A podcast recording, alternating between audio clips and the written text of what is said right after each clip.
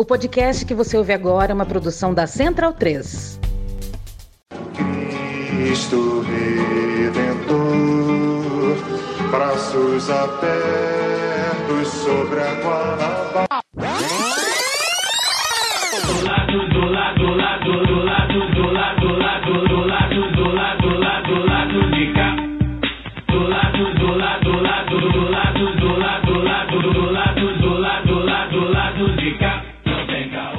Momento, ouvintes da Central 3. Quarta-feira, dia 9 de novembro de 2022, excepcionalmente, quarta tarde, estamos gravando. Eu sou o Caio Belandi, direto do Saúl Estúdio, e este é o podcast lá do B do Rio, número 256, chegando no seu feed. Podcast hoje em homenagem, sem dúvida, à grande intérprete da música brasileira, Gal Costa, que nos deixou agora nessa manhã de, de quarta-feira, nos pegando aí desprevenidos, ficamos muito tristes, mas vamos lá, vamos tocar. Gal merecia e merece um Brasil melhor, que é a nossa luta aqui. O time tá completo, tô com Daniel Soares e Fagner Torres online, né, junto com a Luara Ramos. Eu vou pular a apresentação da bancada e anunciar logo a presença de Walter Casagrande Júnior, ex-jogador da Seleção Brasileira de Futebol, atualmente comentarista esportivo. É, Casão sempre foi conhecido por não ter papas na língua, né? Com um jeitão meio rebelde, fora ali da casinha. Tanto na época de jogador, quando estreou ainda no profissional, ainda adolescente, jovenzinho, quanto já mais velho na crônica esportiva, né? Sua história de vida em campo é de sucesso no Brasil, na Europa, na seleção brasileira. E fora de campo, Casagrande passou por provações que lhe tornaram uma figura que vai muito além do esporte. Nos altos e nos baixos da vida, em campo e fora dele, com a camisa do Corinthians, do Brasil, enfim, sem nenhuma camisa, suando ali nos shows de rock, ou ali no ar-condicionado dos programas da Globo. Não importa onde ou quando, Walter Casagrande sempre esteve ao lado da democracia e das lutas populares. Casão, eu não tenho nem palavras, falei em off, vou reafirmar aqui em on. A vantagem de ser uma mídia independente é a gente poder falar bastante dos nossos convidados quando a gente é fã deles, né? É, é uma emoção muito grande fazer esse programa com você, tê-lo aqui. É, você é uma das figuras que eu mais admiro ah, da nossa sociedade. É, embora nem tenha te visto jogar, ou seja, sua trajetória de vida pra mim me emociona muito. Eu aprendi a te amar de verdade, assim, lendo duas das suas biografias. A terceira que, que saiu recentemente está aqui na fila. Enfim, uma honra mesmo. Obrigado por estar conosco. E eu já vou começar o programa com uma perguntinha, obviamente sobre futebol, sobre seleção brasileira, né? A Copa do Mundo tá batendo a porta. Eu queria que você respondesse, Casão, se a, a gente, né, é, é, o povo brasileiro, vai conseguir um dia ressignificar e voltar a olhar a camisa amarela da seleção apenas como um símbolo do país do futebol, né? Um símbolo do Brasil. Você acredita que a gente consegue recuperar a amarelinha das mãos dos fascistas que tomaram ela? Bem-vindo. Oh, obrigado pelo convite. Tô, fiquei bastante emocionado com o que você falou. É um dia de muita sensibilidade, né? De muita tristeza. Então a gente está assim a flor da pele, né? Qualquer coisa, qualquer elogio, qualquer é, coisa que se fale da, da gente, né? Da, a gente se emociona. No caso da, da seleção brasileira é o seguinte: eu acho muito difícil, em curto tempo, curto prazo de tempo, você desconectar olhar para a seleção brasileira com a camisa amarela e não lembrar que aquela camisa amarela está na rua tentando dar um golpe, né? ou pedindo um golpe militar, querendo um golpe de Estado, não aceitando uma derrota nas urnas é, legítima, democrática, né? e é, contra a máquina, contra os boicotes da, da Polícia Rodoviária Federal, PM, impedindo que os eleitores que iam votar no Lula fossem até lá. Então, aquela diferença não é real. Aquela diferença do dia, da, do dia 30, quando acabou a, a apuração, aquela, aquela diferença não é real. Porque impediram de muita gente que votava no Lula, que ia votar no Lula, de chegar até as urnas. Então, eu acho muito difícil, cara, a curto prazo, desconectar isso. Copa do Mundo é sempre uma coisa diferente, né? Copa do Mundo mexe com, com o brasileiro, principalmente, porque nós gostamos muito de futebol. Mas essa Copa do Mundo, especificamente, ela tá diferente. Não vejo tanta empolgação assim. Né? Não vejo tanta, tanta gente falando como foi a, a de 18, a, a, a de 14, 10, enfim. Da 18 para trás, como era em julho também, tem esse detalhe, a gente já estava vibrando em, em fevereiro, março, todo mundo querendo que a Copa chegasse. Agora, nós não estamos nem prestando atenção se a Copa vai chegar ou se ela não vai chegar. E isso é, é um pacote, né? É o que, no nosso caso, é o que nós estamos passando aqui, Nós estamos passando é, uma coisa absurda, uma coisa que não tem explicação, gente ajoelhando e rezando na porta, na, no, no, muro da, do quartel, gente batendo continência para pneu de caminhão, gente se colando na frente do caminhão para sei lá para que o cara queria ficar na frente do caminhão segurando, não sei qual era, é, qual foi a simbologia daquilo ali. Para mim, aquilo ali significa uma coisa patética e ridícula. Não tem nenhuma simbologia política nem social, né? Então a gente está nós estamos meio estranho, assim. Os próprios caras que estão lá na rua, com a camisa da seleção brasileira, eles estão pensando no golpe, eles não estão pensando na Copa do Mundo. E muita gente que está lá nem torce para futebol nenhum. Porque quem está na rua, quem hoje está na rua, querendo dar golpe, não aceitando uma vitória, é, pedindo intervenção militar, pedindo, pedindo pelo amor de Deus, pedindo para Deus dar um golpe, né? Porque os caras estão ajoelhando e pedindo para Cristo dar um golpe militar aqui no Brasil. Cara, é, é, é, a coisa mais absurda que eu já vi na minha vida, na história política mundial. Eu nunca vi ninguém, nenhum país, nenhuma manifestação pedir para Cristo dar golpe militar. Né? Isso aí, cara, isso aí. Se, se eles, o, o, problema é o seguinte: você está dando risada, mas o problema é o seguinte: se eles acreditam mesmo nisso, essas manifestações não vão acabar nunca. Porque eles vão ficar esperando Cristo descer para dar o golpe, isso não vai acontecer. Entendeu? Então eles vão ficar lá, vão ficar lá, vão ficar lá. Então o que eu quero dizer é o seguinte: a camisa amarela ela perdeu, ela perdeu o, o, o encanto, ela perdeu o poder de hipnotizar o torcedor brasileiro, nesse momento, pelo menos. E eu não sei se ela vai recuperar com, com, com um tempo, sabe, com um curto tempo.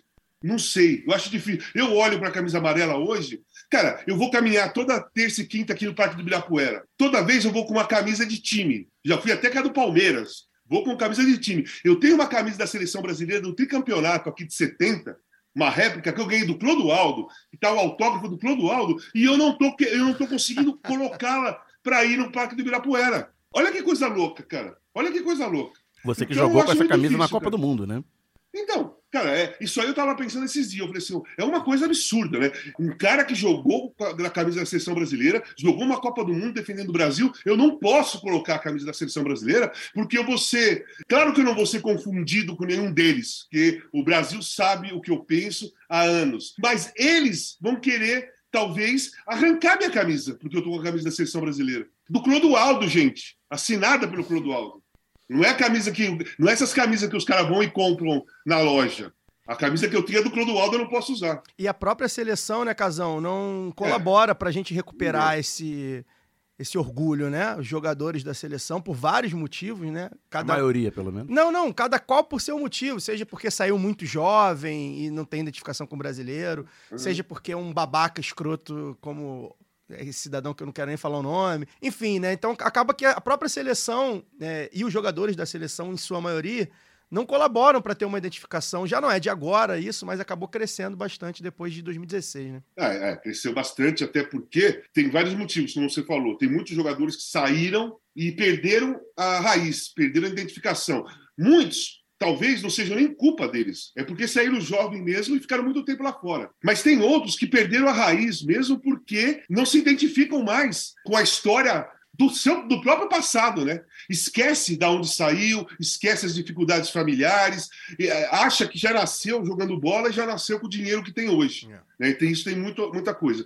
Eu, sim, eu tenho uma expectativa, é uma esperança que depois dessa Copa tenha uma virada de identificação ou de simpatia da seleção brasileira. Por quê? Eu acho que depois dessa Copa, a vez vai ser de Vinícius Júnior, vai ser do Rodrigo, vai ser do Anthony, vai ser do, principalmente do Richarlison, provavelmente do Paulinho, que está lá no Bayern Leverkusen, que também é um garoto cara do Vasco, que saiu, mas que não esqueceu as raízes, principalmente religiosas, e não tem medo algum de mostrar que ele é, é da religião do candomblé, sendo que aqui a princesa e a Damares colocaram uma guerra religiosa aqui. Elas que inventaram a guerra religiosa aqui. E alguns pastores também, né? Mas foram elas que inventaram isso. Então, eu tenho a expectativa que depois dessa geração surja uma geração que realmente se identifique com o Brasil, sabe? Porque o, o que acontece, cara? O Brasil tem mais de 35 milhões é, de pessoas passando fome aqui. Né, aqui no Brasil. Tem filas que eu nunca vi para pegar osso para fazer uma sopa, para fazer alguma coisa, para ter um gosto numa água. E você vê a maioria dos jogadores lá fora, principalmente os principais jogadores, eles postam mansões, eles postam iates, lanchas, 50 carros na garagem, festas. E aí o, o cara, o raiz aqui, o torcedor, aquele que ia na geral do Maracanã, ou aquele que ficava colado na grade do Pacaembu, que eles não têm mais nem esse direito, né? Que não tem mais a geral do, do Maracanã e o Pacaembu não, não tem jogo. Então, aqueles caras que compravam o, o ingresso mais baratinho, que colava na grade, e que ficavam na geral, eles não têm mais esse direito. Mas esses caras aí, eles gostam muito de futebol e são torcedores de seleção brasileira para a Copa do Mundo. São sempre os maiores torcedores. Só que eles olham hoje para dentro da casa e não tem comida. Aí eles olham para o ídolo deles, o cara está tá postando uma mansão e um iate. Olha a distância que tem de identificação com a realidade do, do povo e do torcedor brasileiro hoje, com a maioria ou uma boa parte dos jogadores da seleção brasileira que moram na Europa. Olha a distância. Olha a distância. O cara não se identifica mesmo. Eu estou passando fome, cara. Eu vou me identificar com o Richarlison, que fala das raízes dele, é, que compra é, tubo de oxigênio para Manaus quando estava em crise, o, o Richarlison comprou. Eu vou me identificar com o Paulinho, que comemora um gol e faz uma homenagem a, um, a uma entidade é, religiosa, da religião dele. Enfim, então o que acontece é isso. A distância está muito grande. E a única forma de aproximar, né, de diminuir essa distância, vai ser com essa garotada que eu te falei. Essa garotada vai ter o poder na mão de puxar, né, não puxar, eles virem para próximo dos torcedores brasileiros para ter uma identificação maior e deixar a seleção simpática, porque a seleção brasileira é antipática. Não, não sou eu que estou falando, cara. Assim, há, há, muitos falam assim, pô, o cara fala da seleção, ele torce contra. Gente, eu não torço contra, eu torço para a seleção brasileira. Não torço contra.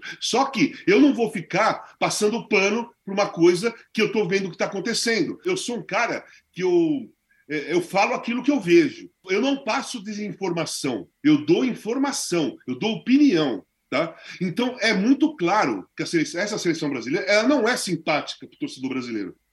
Ou estou enganado? Não, com certeza. Não, é, é até para a gente continuar um pouco, né? porque a minha pergunta tem exatamente a ver com isso, assim, né? Porque ao mesmo tempo que a gente vem percebendo diminuir a identificação dos brasileiros com a Copa do Mundo e com a própria seleção, assim, é a gente falar do Neymar, por exemplo, que deixa ver gente, principalmente de um mesmo perfil, né? Homens, jovens, defendendo o jogador. É, Casagrande, você acha que existe uma relação nisso de individualização da paixão pelo futebol, agora mais do que nunca direcionada à marca de um jogador? Então não é mais o jogador de futebol pelo que ele joga, assim, mas a própria marca dele. Então, hoje em dia as redes sociais bombam, né? Então hoje tem uma. Não é só com jogador de futebol, tá? Vamos pegar a classe artística toda. Vamos pegar. Ah, não precisa nem ser classe artística, vamos pegar a sociedade toda. Ela se mistura entre o que você faz o que você é ou aquilo que entre aquilo que você gostaria de ser e mistura a sua realidade com celebridade. Muita gente não sabe de, de separar ou não sabe o que é. Eu, eu, escrevi um texto sobre o Neymar falando exatamente isso. Eu acho que ele pode, ele tem talento para jogar na Copa do Mundo, para desequilibrar. O Brasil pode até chegar. Eu não acho o Brasil favorito, mas eh, pode até chegar, porque está muito coisa muito igual. Mas eu, eu, a minha pergunta foi a seguinte: ele tem que definir já, né? Porque a Copa, daqui nove dias, começa a Copa do Mundo, dia 20. Ele tem que definir já se ele vai para a Copa do Mundo ser um jogador da seleção brasileira ou se ele vai para a Copa do Mundo ser uma celebridade no Catar. Porque isso vai influenciar negativamente no rendimento dele no campo. Se ele ficar ligado em redes sociais o tempo todo, ele, eu estou dando um exemplo dele, porque é aquele que mais usa, mas todos os jogadores, se ficarem se preocupando com redes sociais ao invés de focar na Copa do Mundo, vai ser um desastre como foi em 18. Né? Vai ser um desastre como foi em 18. Então, eu acho que isso atrapalha. Isso está atrapalhando a sociedade brasileira inteira, né? As pessoas. É, é uma coisa.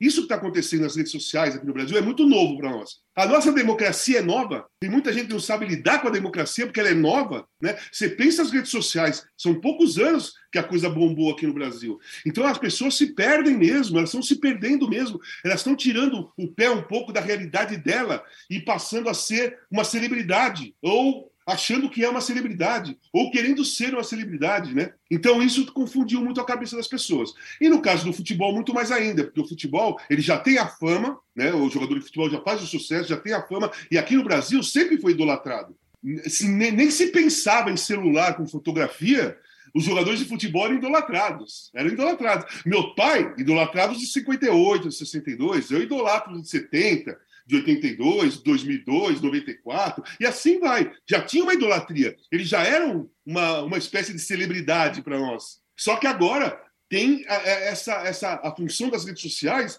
ela entrou e pegou no ego, pegou na vaidade do cara, porque na realidade esses jogadores de seleção brasileira tal, eles não têm a mínima necessidade de ficar ligados muito tempo em redes sociais, porque eles já são uma celebridade, pela visibilidade que tem, pela bola que jogam, por jogar na Europa, nos grandes campeonatos, né?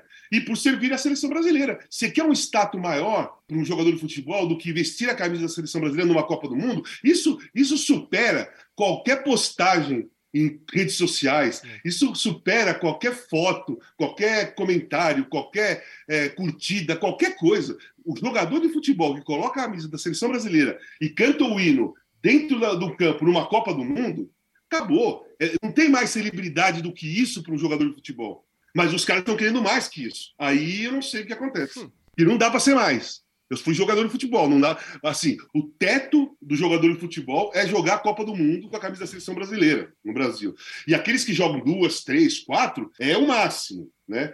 É, é o máximo. Então ali, dali você não passa. O, o, o, que pode fazer é você jogar mais Copas do Mundo, mas da, da, do teto de uma Copa do Mundo, o jogador não passa, porque é o, é o máximo, não tem outra coisa. Nada vai dar mais visibilidade através do seu talento do que jogar a Copa do Mundo. Talvez ganhar a Copa do Mundo, né? E aí é, então, não, desejar. Não, exatamente. Não, não. Jogar e ganhar. Ganhar é aquele passo acima, né? Mas ganhar é uma coisa né, que todo mundo vai para lá quer ganhar e tem muitas seleções, seleções boas. O jogador participar de uma Copa já é, um, já é uma coisa maravilhosa. Se ganhar, então fica para a história do mundo, né? Fica história do mundo. Casão, é... primeiro obrigado por estar aqui com a gente nesse dia difícil, né? A gente eu não, sinceramente, estou aqui na entrevista, mas eu não, não, poderia deixar de falar. Eu estou muito impactado com a morte da Gal, da Gal Costa. Acho que todos nós aqui, a gente já conversou em boxe a respeito, e eu acho que é, é, é impossível não tocar nesse assunto, porque no momento que o Brasil, de certa forma, é, é, redefine um pouco é, a sua própria alegria, né? recupera um pouco a sua própria alegria com a derrota desse governo que tanto nos fez mal nos últimos anos, que tanta morte causou, que tanta destruição causou e desalento. A gente perdeu uma figura que sempre se posicionou a favor da liberdade e que nos últimos tempos, inclusive, né, a última imagem que ela deixou para gente na rede social dela foi o símbolo do L, né? Ela fez ontem, postou ontem, e hoje a gente foi, foi pego com essa notícia repentina. De certa forma, essa conversa aqui contigo, ela, ela serve como se fosse uma, uma pequena cicatriz é, nessa ferida que essa notícia deixou para a gente hoje de manhã. É, então, obrigado por estar aqui com a gente nesse dia. É, eu queria fazer uma pergunta contigo para você, Casão, que é a seguinte, curiosidade mesmo de jornalista, assim, você é um cara que se posiciona, sempre se posicionou muito, a gente já falou aqui, você fala sempre. Você jogou em muitos países, né? jogou em Portugal, jogou na Itália, é, fez sucesso é, em, em, quase todos eles. E eu queria saber de você, assim, hoje, né? Você é, obviamente, um ser absolutamente social. Imagino que é, no tempo que você morou fora do Brasil, como jogador de futebol, você deve ter feito muitas amizades com jogadores, com treinadores, com dirigentes, com pessoas comuns, enfim, de uma maneira geral. E a pergunta que eu faço para você é a seguinte: dessas pessoas com quem você conviveu ao longo desse período, quem é o Casagrande que você reconhece? Em quem você se reconhece é, dessas pessoas que você viu fora do Brasil? Elas, se elas estão com a gente hoje, se vocês têm alguma relação ainda, e como elas veem o Brasil do momento, o Brasil atual, que de certo não é o Brasil que você apresentou quando você esteve fora daqui, jogando é. bola. Obrigado. Então, cara, obrigado pelas palavras, cara. É um dia muito é, difícil mesmo. Assim, eu, eu fiz parte do último grande Torino da história do clube. Torino de 91, 92. Nós fomos vice-campeões da Copa UEFA. Naquela época tinha o gol fora, e empatamos com a Ajax em casa, e empatamos 0 a 0 fora, eles foram campeões. Fiz os dois gols, inclusive. Naquele ano, nós eliminamos o Real Madrid na semifinal, nós ganhamos a Juventus por 2 a 0, é, pegamos terceiro lugar no campeonato, que naquela época, terceiro lugar no campeonato era título, porque tinha o Milan do Van Basten, do Gulli, do Rijkaard, do Arrigo Sacchi. Então ali, praticamente, tinha o, o Napoli do Maradona, do Careca, do Alemão. Né? Então, os outros times jogavam embaixo desses times. E nesse ano, nós pegamos terceiro atrás da Juventus. O Milan foi campeão, a Juventus foi segundo, o Torino terceiro. E é considerado o grande Torino. E desse time, nós temos um grupo de WhatsApp. A gente se conversa quase todo dia. Sempre tem alguém, alguém mandando alguma coisa, aniversário de alguém, em 2013, teve uma. A, a, torcida do Torino fez um reencontro daquele, daquele grupo. Eu fui para Turim, foi uma homenagem à, à, àquele, àquela equipe que foi campeã da Copa Itália em 92, 93, mas a homenagem mesmo, de verdade, é o time de 91 e 92, que não ganhou, mas que foi o grande time do Torino, né? aquele time que o torcedor tinha orgulho. Então, é, nós temos uma identificação muito forte, esse grupo aí a gente troca ideia. Eu, eu, eu acompanhei a, a, eleição italiana, eu mandei muitas mensagens no grupo. Não votem em Emerson Fittipaldi, pelo amor de Deus. Mandei várias mensagens. Né? Eles, eu conto como que está aqui, porque tudo uh, sai muita coisa minha na Itália, né? É, os jornais italianos me ligam muito para saber com a política brasileira, como está, porque eles sabem que eu sou um crítico do Jair Bolsonaro, então eles me procuravam eh, esses anos todos para dar entrevista, né? falar da relação de jogador de futebol com a política aqui no Brasil, é toda hora, o tempo todo, né? É, não só na Itália, mas para a Europa toda. Inclusive, amanhã eu vou dar uma entrevista para uma rádio alemã em relação a essas coisas que eu estou te falando. Não dá para fugir. Terceira, não passa da terceira pergunta a democracia corintiana. Só para vocês terem, é, para vocês saberem. Qualquer entrevista que eu dou para uma rádio, um jornal, uma revista é, estrangeira, o cara faz duas perguntas para disfarçar. Na terceira, ele pergunta da democracia corintiana, porque aquilo que interessa para eles é isso, não é uh, os outros papos. Então, para chegar, então é assim. Então, eu tenho muita identificação com esse time do Torino. Muito forte mesmo. Mas tem uma identificação muito forte também com a cidade de Ascoli. Eu morei lá quatro anos. Uma equipe pequena, é, uma equipe, um lugar que eu tinha acabado de ser campeão europeu com o Porto e eu era, eu queria ir para a Itália e só tinha uma vaga nesse time, o Ascoli, que eu nem conhecia e que jogava para fugir do rebaixamento e eu saí do Porto que ia disputar o título mundial e fui pro Ascoli. Todo mundo me chamou. Meu, você tá louco? Você é louco. Que que é? Como que você faz isso? Cara, as pessoas não conseguiam entender que é questão de escolha. As pessoas não entendem a escolha dos outros. Como é a mesma coisa que essa eleição. Essas pessoas não respeitam a escolha da maioria, né? Então, para eu explicar, gente, tudo bem. Eu estou saindo de um time que foi campeão europeu, mas eu quero entrar no campeonato italiano, que é um campeonato que tem os melhores jogadores do mundo e só tem essa vaga lá. E para mim pouco importa jogar aqui ou jogar lá, sabe? É, eu não tinha essa ligação, eu não tinha essa necessidade é, desesperadora de estar jogando sempre num grande grande time. Eu sempre joguei em grandes times. Só o Ascoli que não foi grande time. Mas eu morei lá quatro anos, tinha uma relação maravilhosa com uma cidade pequenininha, na época 30 mil habitantes, no pé do Morro São Marco, que tem uma pista de esqui, 20 minutos da praia, você deixava o carro aberto. Foi ali que meu primeiro filho, que fez um ano em Portugal, foi para a escola a todas as emoções iniciais de, de filhos, de aprender a falar, aprender a andar, vai para a escola, aí levar no parque, comprar presentes, tudo. Foi ali na, na cidade de Asco. Logo depois nasceu meu segundo filho também, ali em Sabedoria del Tronto, do lado de Asco. Então eu tenho uma ligação emocional com a Itália. Eu tenho uma ligação emocional muito forte com a cidade de, de Asco. E tenho algum, alguns amigos lá desde a época que eu joguei, mas não são tantos não são muitos que eu tenho contato, mas a minha relação emocional é com a cidade de Asco.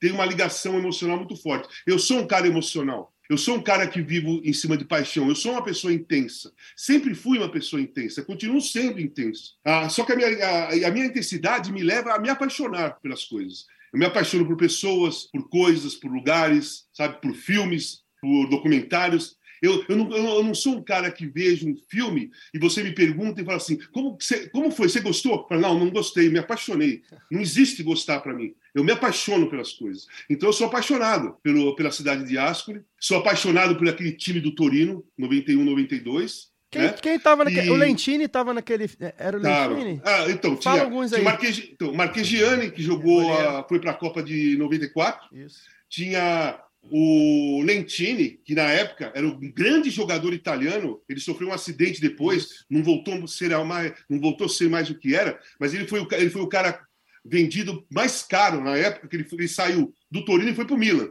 Ele jogou 91, 92 no Torino, depois foi para o Milan, a, a contratação mais cara. Tinha o Vieri, que estava começando, o Christian Vieri, era a base da, do Torino, entrou em alguns jogos na época que eu estava lá. Teu reserva, teu reserva. Tinha, Era É, não, ele não era o meu reserva. Ele- tinha outro centroavante que era reserva. Ele era um garoto que Sim. treinava com a gente, é, o garoto da base que treinava com a gente, e no final do campeonato, quando a coisa já estava mais resolvida, ele começou a entrar em alguns jogos. Era um garoto, muito bom, canhoto. Depois foi o que foi, né? É. Disputou duas, três Copas do Mundo e tudo mais. Tinha também o Martin Vasquez, um meia do, do Real Madrid, também da seleção da Espanha. Tinha o Chifo, o Enzo Chifo, um dos maiores jogadores da história da Bélgica, né? Fora essa Bélgica aqui, é, a dele tinha sido a melhor colocada numa Copa do Mundo. Quarta colocada em 86. E essa de 18 pegou terceiro lugar. Então tinha um grande jogador, e fora os grandes jogadores que tinham da Itália, jogadores italianos ali, que não tinham muitos jogadores de seleção, mas eram grandes jogadores. Jogadores que tinham vindo da Juventus, da Roma. A base do Torino era muito forte naquela época. Todos os times eram formados por jogadores da base do Torino. Vou falar alguns, não sei se vocês vão conhecer. Dino Baggio Sim. jogou a Copa de 94, era a base do Torino. Vários jogadores ali que começaram a explodir em outros times eram todos base do Torino. Então, é, o time era muito forte. E nós tínhamos um grande treinador, que era o Emiliano Mondoni, que morreu há pouco tempo, inclusive teve uma homenagem para ele dois dias atrás, me mandaram um vídeo dele. E nós tínhamos uma relação eh, assim, muito próxima. Nosso time era muito unido mesmo, muito unido ali. E ia lá, não tinha uma democracia torinense. né?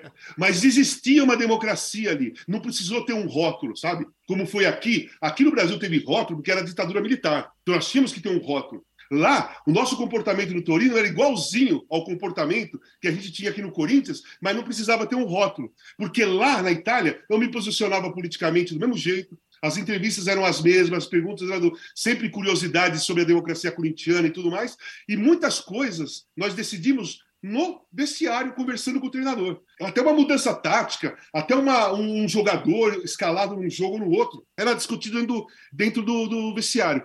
Então ali é, eu guardo com muito carinho. Aquele, eu sou apaixonado pelo time do Torino e apaixonado pela cidade de Asco. Então é isso, cara. Comigo é assim. Cara, se, se eu não me apaixonar, não tem negócio. Isso eu falo em todos os sentidos, cara. É real isso. É real. Se eu, se eu tivesse entrado no, no podcast agora e não, não tivesse me sentido bem, não tivesse me apaixonado por vocês logo de cara, Ah. eu ia, a- as minhas respostas não iam ser tão longas porque eu ia me frear, eu ia me bloquear. Né? A confiança, eu, eu confio muito nas pessoas. Eu sou um cara que eu confio em todo mundo. Não quis mudar isso no meu tratamento. Uma coisa que eu não quis tirar. É, me ferro muito, me ferrei muitas vezes na vida porque eu confio em todo mundo. Mas eu gosto de confiar em todo mundo. Eu me sinto bem. Eu não quero ser escravo do- da desconfiança. Quando você desconfia, você é escravo da desconfiança. Você desconfia de um, você nunca está à vontade em nenhum lugar porque você está desconfiando. Né? Então, a desconfiança é uma sensação que tira a sua liberdade. E eu tenho um instinto de liberdade muito alto, muito, muito grande. E eu fui eliminando qualquer tipo de comportamento que interferisse na minha liberdade, entendeu? Então eu vivo assim. Estou me sentindo muito bem com vocês, muito obrigado mesmo, É. porque me apaixonei por vocês logo de cara. Foi paixão à primeira A vista. recíproca é arque verdadeira, casal. Então tá todo mundo apaixonado aqui, que bom. Nosso caso só não é primeira vista, né? É, a do- gente do- já te conhece do- de muito tempo. É, Casão, você, a gente estava pegando os, os ganchos já colocados aqui, né? A gente estava falando dessa geração que sai cada vez mais cedo para a Europa. Você estoura muito cedo no Corinthians, no, no início dos anos 80, e vai para a Europa relativamente jovem para a época, né? A geração que veio Sim. antes de você, de Zico, de Júnior, o próprio Sócrates, que Eles- é, aquele Corinthians com você, eles vão já com quase 30 anos, ou, ou, ou com 30 anos, e você vai para a Europa, você passa 7 anos, e aos 30 você faz o caminho inverso, você volta Sim. pro Brasil para jogar no Flamengo. Eu, como rubro-negro que representou, fez um bom campeonato brasileiro naquele segundo semestre de 93. E, mas eu queria falar com. é, na verdade, são várias perguntas em uma. É uma, como foi sair do Brasil em 86, que era um país que estava numa, numa vibe boa, né, de redemocratização, de expectativas é, boas, entrando numa constituinte. E aí voltar em 93 no pós-impeachment do Collor, já um- uma certa bad, né? É, isso no, campo pol- sociopolítico. No campo do futebol, em 86, a gente ainda vivia um, um rescaldo ali da geração de 82, com alguns reforços de alguns jovens como você mesmo. O Tele ia ser o técnico de novo na Copa de 86. E 93 já é o pós-90, já é a preparação que iria ser campeão em 94, mas com outro cabeça, com outro pensamento de, de futebol. E é, essa experiência. E o próprio futebol brasileiro, que daquele início dos anos 80 ainda era o futebol dos estádios lotados, né, da festa das torcidas. Nos anos 90, embora as finais ainda lotassem, ainda tivesse a festa, tivesse o clássico meio a meio, já era aquele campeonato de, no meio de rodada, né, você fazer Flamengo e Corinthians no Maracanã para 10 mil pessoas. Sim. Né, havia é, muita preocupação já na época com a violência nos estádios. Então, como é que foi sair desse Brasil que era promissor tanto na política quanto no futebol em 86 e voltar num, num Brasil em refluxo em 93. E essa experiência na Europa enquanto um jovem na Europa. Você foi com 23 anos para jogar em, em Portugal. E Portugal. é, os outros brasileiros eram uma geração um pouco mais velha e não era tão comum um jovem como você estar brilhando na Europa. Sim, Então, o lance é assim: naquela época, ir para a Europa era prêmio, era prêmio para o jogador. Porque, por exemplo, na Itália, eram só dois estrangeiros por clube. Não é como é hoje. Por exemplo, muitos jogadores brasileiros que estão na Europa, muitos mesmo, se fosse dois estrangeiros por time, não iriam. Não, e naquela Porque- época, tipo, um espanhol na Itália era considerado estrangeiro, né? Ao contrário de hoje, por causa da União Sim, Europeia. lei exatamente, Bosman. exatamente. Todo mundo era estrangeiro, em qualquer lugar na Europa.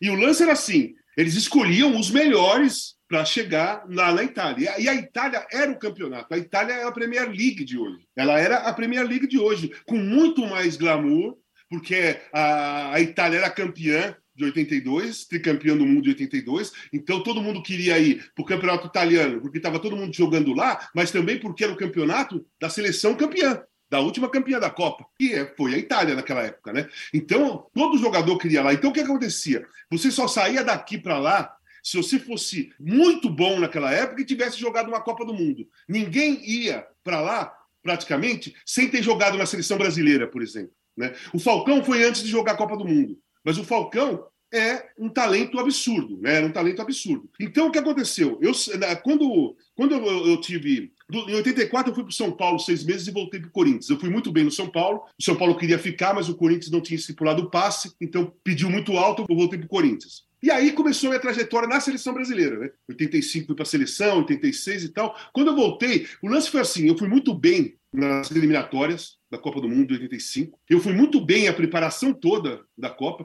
Teve uma enquete na Toca da Raposa na época. Só tinham três jogadores que a imprensa colocou como unânimes, como titular. Era eu, Zico, Leandro. Na, na, na preparação. E quando chegou na Copa, eu fui muito mal. Não estava bem fisicamente, passei do ponto. E quando você não está bem fisicamente, você também não vai bem tecnicamente. Eu fui mal, eu fiquei muito frustrado. Aliás, eu- foi uma frustração tão grande porque eu frustrei o torcedor brasileiro. Porque todo mundo jogava ah, as fichas em mim naquela Copa. Era, era eu o grande destaque. né? Tanto que no último jogo, que amistoso, o Brasil estava perdendo por 1 a 0 para o Chile, lá em Curitiba, o time, a- a seleção sendo vaiada. Eu tinha, eu estava no banco aquele dia porque o Zico foi fazer um teste. O Zico estava machucado, né? Foi jogar, machucou logo de cara também e saiu. Eu fiz o gol do empate no final do jogo, no último amistoso aqui, antes de ir embora. E eu fiz gols em quase todos os amistosos. E aí eu fiquei muito frustrado, cara. Fiquei muito frustrado. Voltei frustrado, para baixo. Joguei o final do Campeonato Paulista mais ou menos. Comecei o brasileiro. Antes de começar o brasileiro, eu ia para o Flamengo, é uma coisa que pouca gente sabe.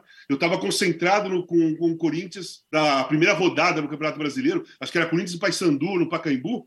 Eu estava concentrado, e aí eu conversei com o Moser, estava o Leandro Moser também concentrado para jogar no Flamengo. Eu, eu liguei, começamos a bater um papo. Aí eu falei para eles: puta, cara, eu não. Cara, eu tô, tô cansado, tô frustrado, tô- eu preciso trocar de ares, cara. Eu preciso, meu, eu preciso sair daqui e tal. Aí os caras falaram, então, então, peraí. Aí desligaram o telefone, depois ligou o presidente na época. Eu não lembro quem era o presidente. cara, Jorge Elau, 80 talvez. É, o Elau. Me ligou e foi para São Paulo. O Jorge Vieira, que era treinador do Corinthians, foi lá no meu quarto e falou: "Ó, você está sendo negociado com o Flamengo, então você pode. Vai para casa, você não precisa jogar.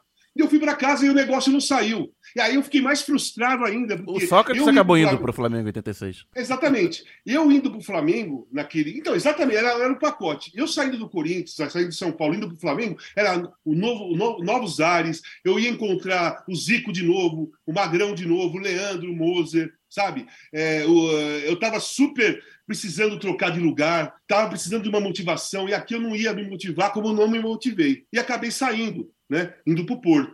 Cara, assim, eu cheguei no Porto, as pessoas falam, pô, Portugal, é fácil, é o mesmo idioma. Não é nada disso. Esquece que não é assim, não. Principalmente naquela época. Não tinha essa, essa glo- globalização. Sendo, eu não conhecia muito o time do Porto, eu sabia que era, quem era o time do Porto, mas eu não sabia como estava o time do Porto. E eu cheguei no Porto, demorou para me adaptar. Eu tive uma contusão gravíssima num jogo da Champions League. Eu rompi todos os ligamentos do tornozelo. Campanha de título, inclusive, né? Hã? Campanha de título do Oi? Porto.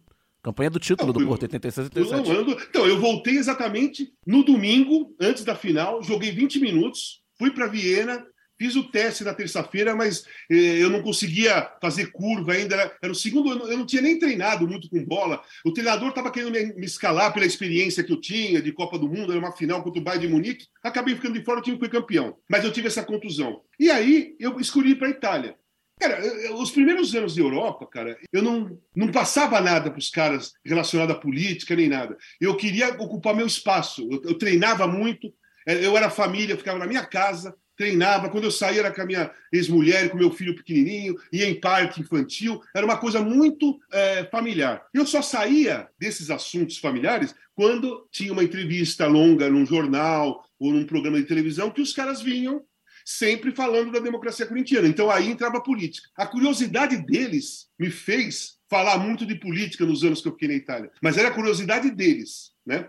Mais para frente, já no primeiro ano do Torino, eu já comecei a ter posicionamentos meus mesmo, de comportamento com jogadores italianos, sabe? O modo que os caras se comportavam, né? Naquela época, eu cheguei, eu sempre fui um cara muito na minha, muito desligado das coisas materiais, assim. Então, eu tinha um carro normal, eu ia com roupa normal. Não, os caras tinham Mercedes, era Puma, era, era BMW, terno, gravatas caríssimas, coleções de relógios. Os caras compravam relógios caríssimos, tinham 7, 8, 9, 10. E eu, na minha, na- na- eu não consegui nunca me adaptar a isso. E eu dei uma entrevista uma vez para um grande jornal, depois que eu fiz gols, acho que contra o Real Madrid ou contra a Juventus, e falei, cara, é o seguinte, é, uma coisa que eu não, eu não- eu entendo aqui na Itália é o seguinte, Pô, os caras. Aqui, o mundo passa fome, a África passa fome, tem vários países do terceiro mundo passando fome, e aqui os caras compram 5, 6, 7, 8, 10 relógios caríssimos, tem quatro carros caríssimos, sabe, roupas caríssimas, e ninguém conversa sobre a- as, as necessidades do mundo, né? Isso aí foi um destaque lá. E aí mostrei um pouco a minha cara, na realidade, das coisas que eu, pens, das coisas que eu pensava. Enquanto eu estava no Ascoli, eu, eu só dava entrevista, as pessoas só me procuravam quando eu me destacava, porque o time era pequeno, a atenção era para os grandes times da Itália. Só a região que dava atenção para a gente, né? Então, eu me destaquei várias vezes por gols que eu fiz né, em, outros, em, em- em times grandes. E aí eu dava entrevistas longas. Mas lá no Torino, que, é eu comecei a passar o- com qual era a minha filosofia de vida. E aí as pessoas começaram a, a me conhecer melhor. Mas assim, cara, eu não fui lá preocupado com isso. Eu fui lá preocupado, assim, jogar. Eu tive mais dois filhos lá. Tenho dois filhos que nasceram lá. O Leonardo e o Simon nasceram lá. É, eu era família. Eu fui lá porque naquela época a gente ia para a Europa para fazer, para ganhar uma grana mesmo. É lógico, ir jogar num outro continente, aprender a cultura do continente, aprender um outro idioma, jogar num campeonato fantástico, mas aqui no Brasil se ganhava pouco e a gente tinha que ganhar. Se você quisesse ficar mais tranquilo, você tinha que ir para fora. Então a minha preocupação foi essa, uma vida social familiar, entendeu? Peço licença para dar uma pausa no programa e passar os nossos recadinhos. Agora, a Aurelo aceita Pix, a primeira e única plataforma que remunera os podcasters a cada play e parceira do lado B, abriu essa nova forma de apoio rápido e fácil. Você apoia o lado B a partir de 2 reais e tem direito a conteúdo exclusivo e pode, de acordo com a faixa de apoio, participar dos sorteios de brindes. Se você já é apoiador pelo Padrinho ou pelo PicPay, migre para Aurelo.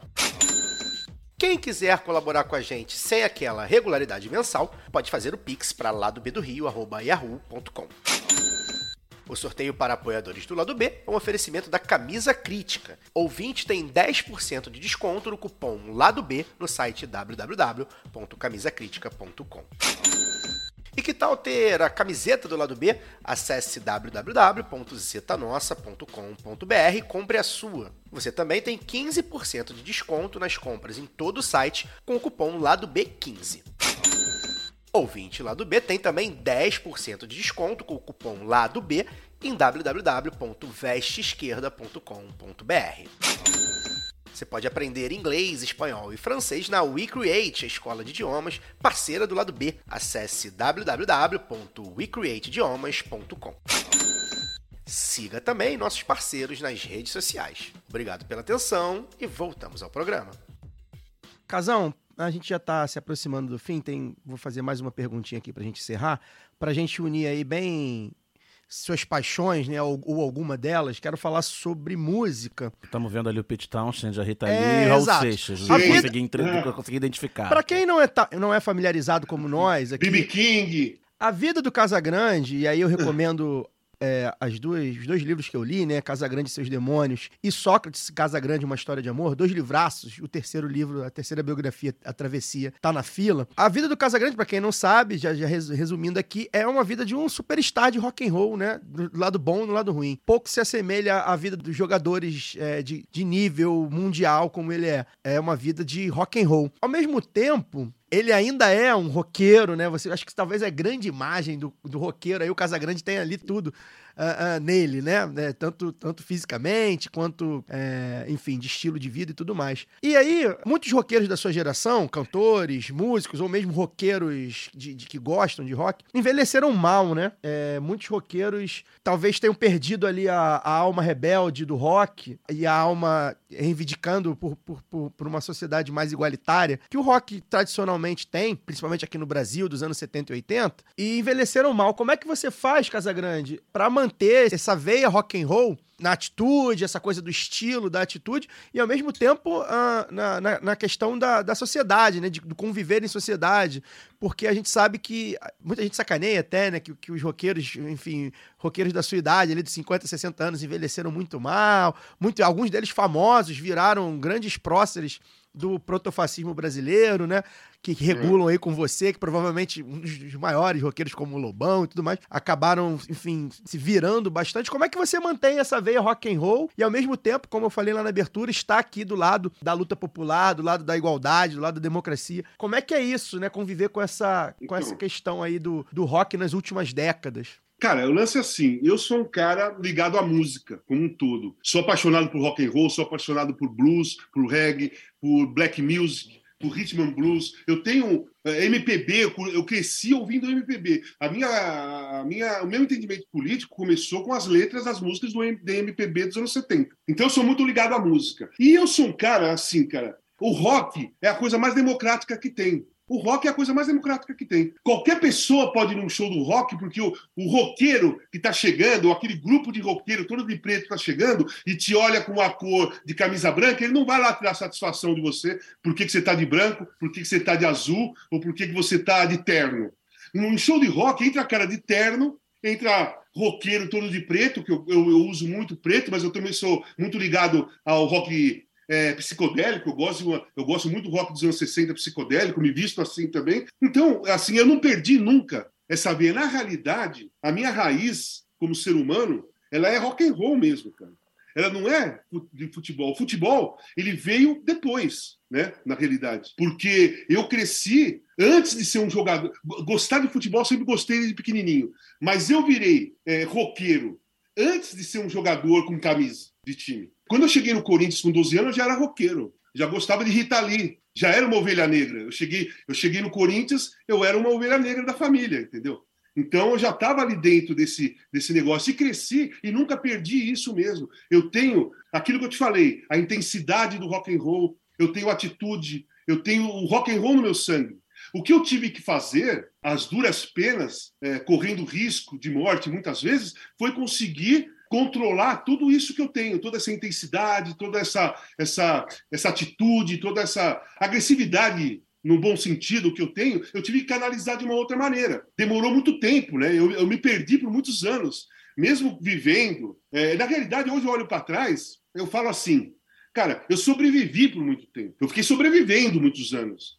Porque, na realidade, parecia que estava tudo legal e não estava. E cada vez ficava pior, cada vez ficava pior. E eu achava que estava tudo legal. Então eu sobrevivi por muitos anos. Eu, eu, eu sou um sobrevivente dessa história. E eu conheço muitos sobreviventes, meus amigos do rock and roll. Quando eu consegui, na realidade eu não consegui, quando eu quase morri capotei um carro, eu fui internado, ali começou a minha luta para começar a viver. Mas era difícil, foi muito difícil, porque, tudo bem, eu quero viver. Cara, mas como que eu vou, como que eu vou conseguir viver se eu tenho um instinto de liberdade muito grande, se eu tenho uma, uma agressividade, se eu tenho uma intensidade de vida muito grande? Cara, se eu for viver dessa maneira, eu vou ser igual eu era antes. Eu vou voltar a fazer tudo aquilo. Então a minha cabeça ficou muito confusa. E aí, com o tempo, muita ajuda de psicólogos, tá? Psicólogas andavam comigo o tempo todo. Comecei a ir teatro, teatro, teatro, cinema, cinema, cinema, café, eh, exposição, sabe? Comecei a ir todo ah, final de semana em coisas culturais forte. Entrei totalmente de cabeça e alma dentro da cultura é, paulistana. E aí eu encontrei o quê? O prazer de viver dentro da cultura. Eu consegui encontrar a paixão pela vida e o prazer que a vida te oferece dentro da cultura de São Paulo. E aí sim eu encontrei meu caminho. Aí eu comecei a viver. Então a minha, a minha agressividade ou a minha intensidade, ela foi colocada uma potência real com os fatos que estavam acontecendo. Então eu vou ver uma peça de teatro, quando acaba, cara, eu fico, eu fico extasiado, assim, porra, com puta prazer, sabe? Gostei pra caramba, tal, mas não passa disso, né? Não passa disso. Depois de 15 minutos, baixa a bola e eu vou para minha casa, janto, vou para minha casa e tudo mais. Antigamente não. Antigamente eu sempre queria mais. Pô, não, mais, precisa ser mais, precisa ser mais, precisa ser mais. E eu aprendi que eu não preciso de mais. Eu preciso só da quantidade que realmente eu preciso. Fora disso, não faz sentido para mim, me atrapalha. Então, é claro que o meu limite é alto, tá? A minha exigência é alta, tá ok? Só que a cultura brasileira, ela te oferece coisas de muito prazer. É que a gente não, talvez não perceba, não preste atenção, mas as peças de teatro, os filmes, o cinema, sabe, um café, bater um papo com um amigo, é um prazer tão grande, tão grande, sabe? Que às vezes as pessoas normalizam isso e não, não, não, não sente, sabe? Para é normal, ah, vou tomar um café com você, acaba, beleza, amanhã a gente se vê. E não curte o prazer que deu de você sentar com um amigo e trocar ideia, como nós estamos fazendo aqui hoje. Cara, meu, esse podcast está me dando um prazer enorme. Sim, acabou o podcast, eu vou descansar, porque, cara, eu alcancei o que eu gosto sempre de alcançar, que é um prazer pessoal dentro de qualquer coisa. Qualquer coisa tem que ter prazer, né? É um vício, na realidade. A droga te dá isso, né? A droga te, te oferece um prazer imediato. Ele é mentiroso, ele é falso. Mas existe esse prazer imediato que ela oferece. Né? E a gente fica viciado nesse prazer. E aí, o que você tem que fazer? Porra, curtir o prazer que existe, não o prazer falso de uma coisa química, né? Então eu encontrei esse prazer real. É isso. Eu tô aqui. O maior prazer do mundo. Luara, é... quer fazer a última aí? A gente tem mais uns minutinhos Dá aí. Antes pra de- mais uma? Dá, dá tempo para mais Vai, uma. pode fazer. Eu tô, eu tô aqui emocionada e me identificando também, Casagrande. Brigadaça por esse papo aí. Então, eu, assim, você já teve dos dois lados, né? Já trabalhou, já jogou bola, já trabalhou na TV. E eu queria saber, assim, como é que você imagina o futuro do futebol numa sociedade cada vez mais desigual, em que o esporte tem perdido espaço para essa economia da atenção, né? Falamos aqui das redes sociais, tem aí plataformas de streaming, formas de se divertir, de ter prazer mais baratas, né? Então é possível falar em um paradoxo que com a elitização do esporte mais popular do mundo, né? Ou seja, com cada vez mais grana entrando, a gente caminha para um mundo com cada vez menos futebol? Não, a- coisa que mais me preocupa, na realidade, é o seguinte: é, são, são as pessoas se divertindo à distância. Você não tendo mais o contato com as pessoas. As pessoas. Tem muita gente no Brasil, mas muita gente no mundo, vai. Muita gente no mundo que só conversa através de redes sociais, internet, é, Skype, qualquer coisa. Combinam as coisas assim. E, e outra coisa, a minha época né, de adolescente, não existia, não existia rede social, não existia telefone, não existia celular. Quer dizer, não existia o celular, não existia nada. Então, se eu ia sair, se eu ia te convidar para ir no cinema, eu ia, eu ia estar do seu lado, eu ia falar assim, pô, o que você vai fazer amanhã? Vamos no cinema amanhã? Aí você ia falar, pô, legal, que filme? Ah, tá passando esse filme. Tá bom, nós vamos. Você vai para sua casa, eu vou para minha. Eu ia confiar que você iria. E você ia confiar que eu iria, porque você não tinha como checar se eu ia ou não. E você também não tinha como desmarcar, senão você ia furar. Você não ia ter como me avisar. Então as pessoas iam nos encontros, na maioria das vezes.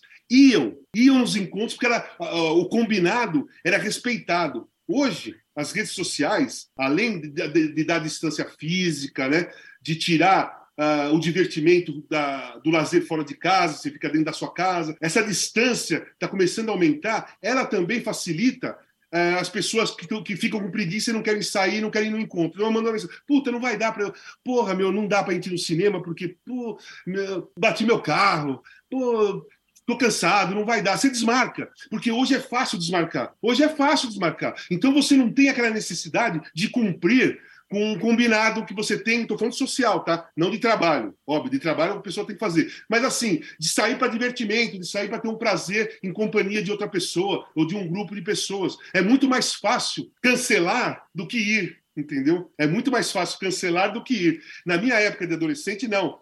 Era, você tinha que ir, porque não dava para cancelar, senão ia ser um furo. Por exemplo, se eu vou no cinema no dia que nós marcamos, nós dois, aí eu vou lá, e você não aparece, você não, não, não teve como me avisar, porque não tem celular, não tem nada, eu ia ficar pagando um mico lá, ia falar, porra, me deixou na mão, puta furo caramba. Aí no outro dia no colégio ia te cruzar e falar, porra, você me deixou pendurado lá, e você fala, puta, não deu para te avisar, mas pô, minha mãe ficou doente, eu não sei o quê, entendeu? Então as pessoas iam, faziam as coisas. Hoje eu acho que a distância tira a, o prazer e a responsabilidade de estar com a outra pessoa. A responsabilidade de um, de um convite, sabe? Você faz um convite para uma pessoa, a pessoa tem um.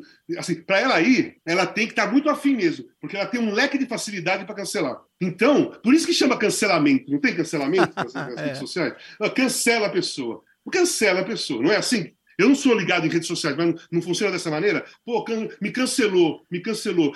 Cancelou porque é fácil cancelar. Porque se, não, se, não, se você fosse encontrar com a pessoa, se a pessoa ia conversar, se tivesse um desacordo, ia se explicar e não tinha cancelamento. Então, para você ver como as redes sociais, ela te oferece muitas coisas legais, muitas coisas boas, a- a- talvez a grande maioria de coisas são legais, pesquisas e tudo mais, mas também te oferece uma facilidade de você não estar junto com alguém, não estar com seus amigos ou não estar com uma pessoa que você goste, por exemplo. Então eu acho que a maior preocupação que eu vejo relacionada a tudo, tá? Você falou de futebol, tudo mais, é essa facilidade de você não ir. Vamos supor, pensa, daqui, um, daqui uns 10 anos, se as pessoas começam a não ir no, no estádio de futebol, porque além da televisão, ela vai ter um, um computador super moderno, 3D, que a imagem fica na sua cara e tal. Aí você não precisa pegar trânsito, não vai tomar canseira, não vai ser xingado, não vai, não vai correr risco nenhum, vai ficar na sua casa.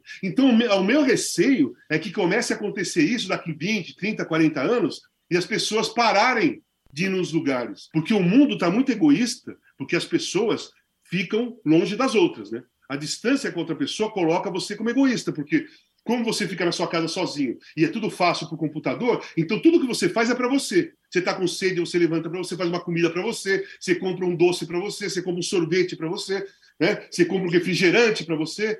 Tudo que você faz na vida é para você, porque você não precisa sair de casa. Isso coloca a pessoa, coloca na pessoa um, um egoísmo muito perigoso. Enquanto que se você encontra com alguém, você não pode só pensar em você. Você tem que pensar na outra pessoa ou nas outras pessoas. Então, o- o- a coisa que mais me preocupa no desenvolvimento tecnológico é isso. Fazer com que as pessoas fiquem cada vez mais egoístas. E aí o que acontece? Quando você fica egoísta, você fica narcisista. E aí você fica. O que, que diminui você? A empatia. Porque se você não tem contato com pessoas, você perde a empatia pelas pessoas. E aí, solidariedade diminui. Como você vai ser solidário se você não tem empatia, se você não tem contato com ninguém? Você vai ser solidário com quem? Você vai ser com você. Então, tem um risco do desenvolvimento tecnológico colocar dentro das pessoas um egoísmo excessivo, perigoso. Porque todo mundo tem tudo. A gente tem, todo mundo tem um pouco de egoísmo, um pouco de vaidade, um pouco disso, um pouco daquilo. Nós somos, nós somos um- um- uma coisa completa. Todo- todos nós temos tudo. Não tem aquele que fala assim, eu sou super legal. Eu não tenho. Não, tem. Mas tem sempre no limite é, normal do ser humano, que não extrapole.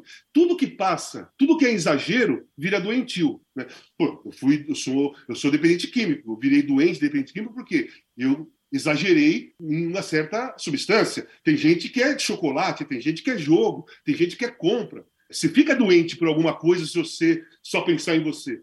E o risco é esse, das pessoas ficarem doentes de uma doença que depois não vai ter vacina, que é o egoísmo. Pensa, se ir num médico se tratar porque você está egoísta demais, que você só pensa em você, você não pensa nos outros, você não olha para ninguém, não encontra ninguém.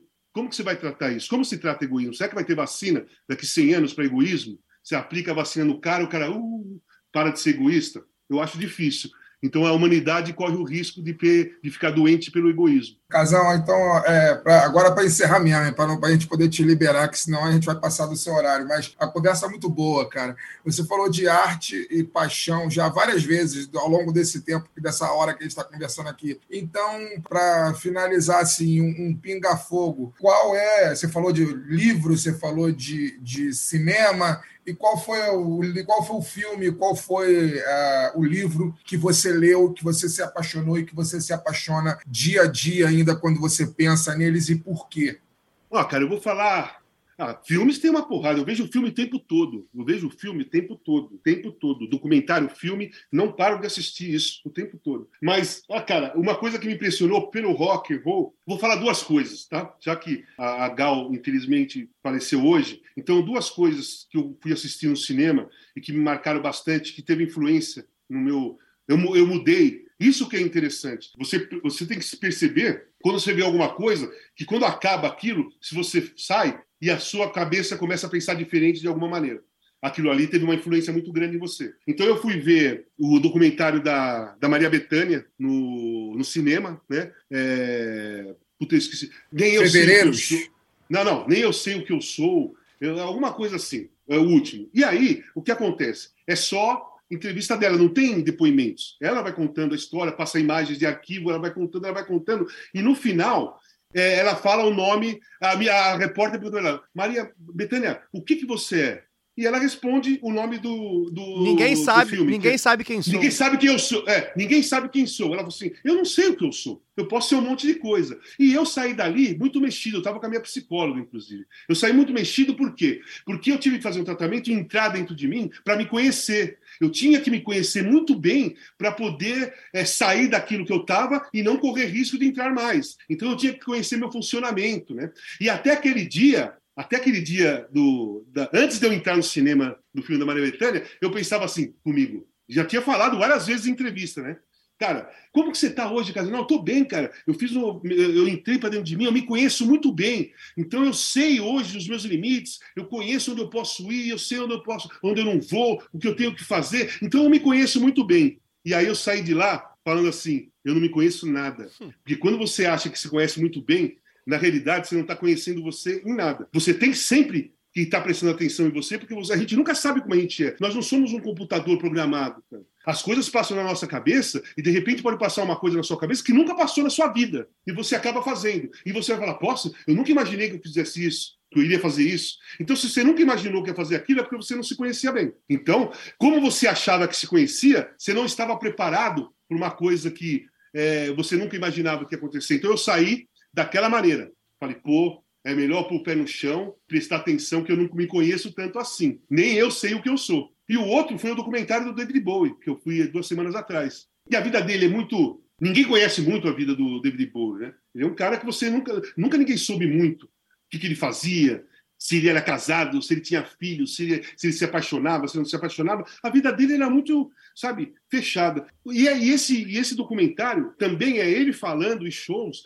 mostra totalmente como ele é. E eu me identifiquei com ele em muito dentro da história dele. Não eu hoje, mas eu na época que eu estava transtornado, que eu usava drogas, né, que por- foi por muitos anos, e eu me identifiquei nas dificuldades que ele tinha. Ele não conseguia se apaixonar por ninguém, porque ele uma entrevista a mulher pergunta para ele: "Pô, você não ama ninguém? Você nunca, nunca- eu nunca vejo você com ninguém. Você não é apaixonado?" Não, eu sou, lógico, eu, eu me apaixono. Eu estou amando uma pessoa. Tá, e quem é? Não, você fala com ela: "Não, não, eu amo a distância. Eu não quero ninguém perto de mim." Ele falou. E era assim que eu vivia. Eu não queria ninguém perto de mim. Eu tinha medo do, eu tinha medo do amor, eu tinha medo de gostar, tinha medo de me apaixonar. Então você fica fechado. E aí você fica, começa a ter transtornos, né? Então eu me identifiquei muito com a vida do David Bowie. E quando eu saí de lá, eu não mudei, porque eu já mudei em relação a isso. Mas reforçou o que eu era, entendeu? Reforçou para eu falar assim, tá vendo? Olha, o que aconteceu com você. Olha, olha como é a vida desse cara. Olha como é muito semelhante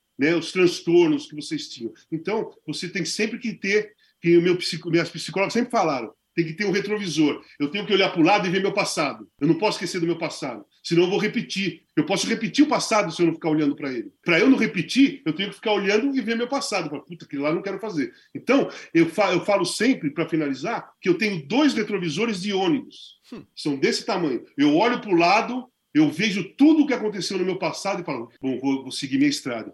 Então, é, essas duas coisas que fui assistir, coincidentemente de música, eu, eu fiz questão de puxar música, porque nós perdemos a Gal Costa e ela também foi uma pessoa que mexeu muito comigo. Tenho uma, ah, alguns encontros marcantes com ela. Até postei hoje uma foto dela, ela comigo, eu com ela, no Serginho Groisman, que nós dois estávamos dando entrevista e o Serginho, na, naquele momento, começou por mim, falando sobre o problema com, com drogas, O Serginho, o Serginho é meu amigo há anos, ele sabia de tudo que estava acontecendo comigo. Foi a única pessoa que eu deixei me visitar quando estava internado. Então eu contei detalhadamente, tal, tal, tal. E aí ela foi cantar, ela pegou na minha mão e começou a cantar as músicas. Ela cantou as músicas segurando a minha mão. Hum. E tá a foto ela segurando a minha mão. Ela fez aquilo de empatia. Ela quis passar a energia dela, ela quis passar solidariedade, ela quis, ela quis passar, cara, você tá certo, tá todo mundo contigo, tô com você, segura minha mão, segura minha energia. Então, em homenagem a Gal Costa, eu fiz questão de contar essas duas histórias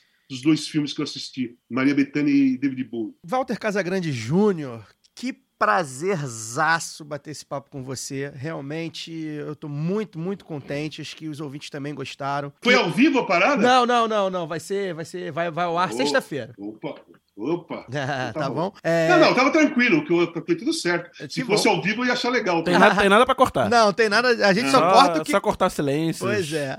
Posses eventuais. É, muito obrigado mesmo, assim, como falei, não quero ficar repetitivo aqui, mas é realmente você é uma figura humana que eu, enfim, tenho muita admiração mesmo pela sua trajetória e pela simpatia também aqui de estar com a gente. Enfim, muito obrigado mesmo. É, deixa seu recado final aí, por favor. E é isso, muito obrigado. É só isso que eu tenho Meu pra mesmo. Meu recado Só, final. só fazer, só, só fazer uma curiosidade aqui rápida antes do Casão dar o Vai, comentário final, que essas coisas, essas coisas da vida que a gente nunca imagina que vai acontecer, mas acontece. A gente está gravando esse programa, como o Casão falou, nove dias antes de começar a Copa do Mundo de 2022. 11 Né? E para mim, que tenho 40 anos, a primeira Copa que eu acompanhei, que eu me lembro de ter acompanhado e vivido, foi a Copa de 90. É, para mim, para além dos títulos do Brasil, 94, 2002, o grande momento da TV brasileira para mim numa Copa do Mundo que me toca profundamente, que me fez me emocionar ao assistir, é o depoimento do Casagrande é, ao final da Copa de 2018, que ele emocionou todo mundo que estava lá do lado dele, Galvão, se não me engano, o Arnaldo também estava, enfim, é, e todo mundo que assistiu. E eu acho que essa- esses presentes que a vida é, dá para gente, que às vezes a gente nem imagina que merece, nem imagina que vai receber, mas recebe. Quatro anos depois, né, de eu ter me emocionado com, o Casagrande falando sobre a experiência dele de ter passado limpo pela primeira vez como comentarista numa Copa do Mundo, é, quatro anos depois ele está aqui diante de mim, não está perto como estava o Galvão e o, e o Arnaldo, mas está aqui diante de mim, está me vendo, está me ouvindo, eu estou vendo, estou ouvindo ele. A gente, a partir de hoje, ele sabe da existência de Fagner, eu sei, ele, eu obviamente já sei da existência do Casagrande há muito tempo. Então é, é realmente um presente da vida, né? Me colocar nessa circunstância quatro anos depois prestes a iniciar um outro mundial, um outro momento de certamente de grandes emoções que a gente vai ter aí, seja com a seleção brasileira, seja com qualquer outra seleção, enfim, seja com, a- com os torcedores que vão estar no Catar e que vão estar no mundo afora torcendo pelas suas seleções, um presente, um presente gigante assim, tá Sim. diante de você quatro anos depois, depois daquele momento tão marcante que foi para mim e acredito eu para a TV brasileira de uma maneira geral. Cara, assim, eu quero agradecer suas palavras, agradecer a todos vocês, porque o presente foi para mim, cara. Porque vocês não têm ideia de como é importante para mim falar, eu contar minha história, eu passar o que eu sinto para as pessoas. Esse é o presente que eu ganho. O espaço que vocês me deram aqui para a gente bater um papo é um grande presente para mim. Eu preciso disso. É importante para mim isso, entendeu? Então, muito obrigado mesmo por vocês me chamarem. É isso. É, Valeu. É, a casa é sua. É, pô, eu, eu me emocionei pra caramba aqui. Enfim, muito obrigado mesmo. Assim, é, é, a casa é sua. todos. Quando vier ao Rio, avise. Dê um jeito de avisar Tá a gente. Porque a gente quer dar um Claro. abraço pessoalmente em você. Porque, pô, A gente toma um café. é, a gente quer Vamos sentir essa um energia. café. A gente quer sentir essa energia, essa paixão pessoalmente aqui. E muito obrigado mesmo. Valeu, valeu, cara. Valeu, Obrigado. um. Beijo para vocês todos, tá? Daniel Soares, mais um lado B histórico. Obrigado. Até semana que vem. Histórico demais, acho que todo mundo se emocionou, né? Na, na mesa em um momento ou outro. O Casagrande, a gente tinha, tinha ótimas expectativas, mas elas foram superadas. Eu acho, acho que falo por todo mundo aqui. E é isso. Até semana que vem. Só quero dar um abraço no casão, cara. Só isso. É, Laura Ramos, obrigado novamente. Sei que você tá aí mal, mas acho que deu pra gente né, dar uma revigorada aí nesse dia turbulento pra nós aí. Sim, Caio, olá, Daniel, Fagner, despedindo aí. É, em grande estilo, né? Casagrande é um cara de um coração imenso, então deixa, acolheu a gente nesse dia, né? É, eu queria terminar, acho que não, não podemos terminar sem falar, né? Eu ainda não falei, o Fagner já falou da partida da, da Gal hoje. eu estava ouvindo o saudosismo hoje, né? Quando eu tomei coragem para ouvir Gal Costa depois da notícia da sua partida, e eu me lembrei de um livro editado pela Fundação Perseu Abramo do PT, chamado A Síncope das Ideias, né? Do Marcos Napolitano, que trata da questão da tradição na música popular brasileira. E quando eu li o livro, há um trecho que fala sobre o debate que se criou do que seria a verdadeira música popular brasileira, né? Numa época pós-golpe de 64, época também dos grandes festivais, em que se buscava uma identidade do Brasil, uma tentativa de pensar a inserção do Brasil no mundo. E muito bom lembrar também da marcha né, contra a guitarra elétrica, aconteceu em 67, aí vem o AI-5, 68, e todo o movimento que, ao mesmo tempo de resistência e contra a cultura, mas também de muita censura, de muita dor para a arte no Brasil. E a Gal grava essa música no seu disco de estreia, né, de 69, que é uma música do Caetano. E o que é estava acontecendo em 69, né? O Edu Lobo, que foi um dos grandes nomes que tinham surgido com a bossa nova ali no início da década, ele tinha ido estudar é, a viola caipira, essas raízes da música brasileira, e ele começa a dizer que é ali que está a verdadeira música brasileira. E aí o Caetano, acho que publica um artigo, não vou lembrar o nome da revista agora, falando que não, que não tem nada a ver isso, que música, que a arte é muito maior do que isso, tudo, que todos esses rótulos. E aí eu estava lendo esse livro e me lembrei justamente do saudosismo, que no meio da música parece solto, né? Alguns versos começa lá, lobo, lobo, lobo.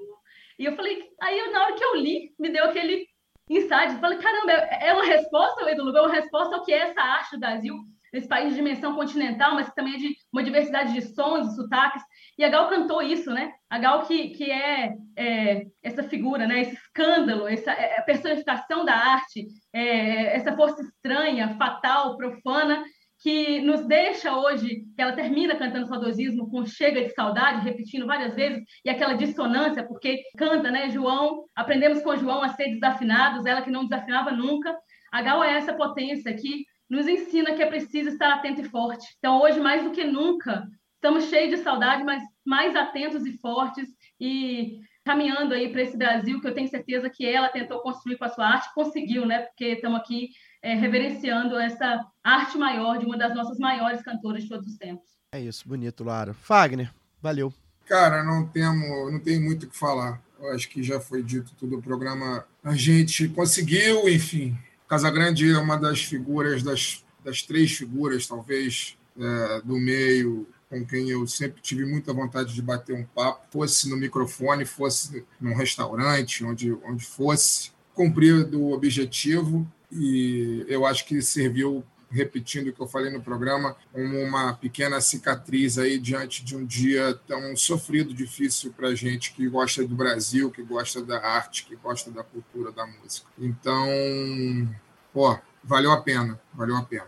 Obrigado e até semana que vem. É isso. É, para encerrar, vou dar aqui uns recadinhos. É, primeiro, umas dicas culturais, né? O documentário Democracia em Preto e Branco, Futebol, Política e Rock and Roll, do nosso amigo Pedro Asbeg, que já esteve aqui conosco. Para quem quer saber mais de democracia corintiana, bastante citado aí pelo casal, a gente entrou pouco até no assunto. Fica aí a dica. Dei a dica aqui também, Casa Grande e Seus Demônios, biografia do Casa Grande escrita aí com o Gilvan Ribeiro, a jornalista amigo dele, a primeira biografia da, das séries de biografias dele. A segunda, que é a segunda que eu li também, é Sócrates e Casagrande, uma história de amor, também do Casão e do Gil Gilvan Ribeiro. A terceira é Travessia, foi lançada há pouco tempo, eu ainda não li. A última dica cultural para a galera do Rio, agora terça-feira, é, dia 15 de novembro, às 8h30 da noite, no Estação Net Rio 3, lá em Botafogo, começa a sessão especial de abertura do Cinefute, exatamente um documentário Casão, um jogo sem regras. É, enfim, vem, vem, veio bem a calhar aí a entrevista com o Casão, exatamente para começar aí o Cinefute, um grande festival de, de filmes de futebol. Mandar um abraço para Rafaela, namorada da Monique, lá de Niterói. A Monique foi fazer meu visual novo essa semana. Quem quiser saber meu visual novo, me procura no Instagram aí ou no Twitter. Mostrou que, que o cliente dela era eu. Falou assim: não vou fazer desse rapaz aqui. E a namorada dela falou que era ouvinte do lado B. Então eu fiquei muito feliz, assim, uma coincidência. Então um beijo para Rafaela e para Monique. Mandar um abraço também para o Fábio Alcântara, o ouvinte nosso de longa data lá de São Gonçalo. Está sempre nos dando indicações de convidados, feedback, conversando com a gente, principalmente no Facebook. Essa semana ele mandou um e-mail é, muito legal, né? Falando sobre o alívio e a esperança do último episódio. Então, na pessoa do Fábio, eu deixo aqui meu beijo, meu abraço para todos os nossos milhares de ouvintes que nesse tempo todo estiveram aí juntinhos com a gente. Os tempos vindouros serão duros, mas serão momentos onde sonhar e lutar será permitido, nada será em vão. A gente está aqui é, homenageando a Gal, ouvindo Casa Grande. A gente conta com vocês aí para essa nova era. A gente vai construir um Brasil menos escroto aí dos últimos seis anos. O lado B fica por aqui. Semana que vem a gente continua falando de Copa do Mundo, mas dessa vez com viés um pouco mais histórico e geopolítico, digamos assim, muito além da Copa. Valeu, até lá.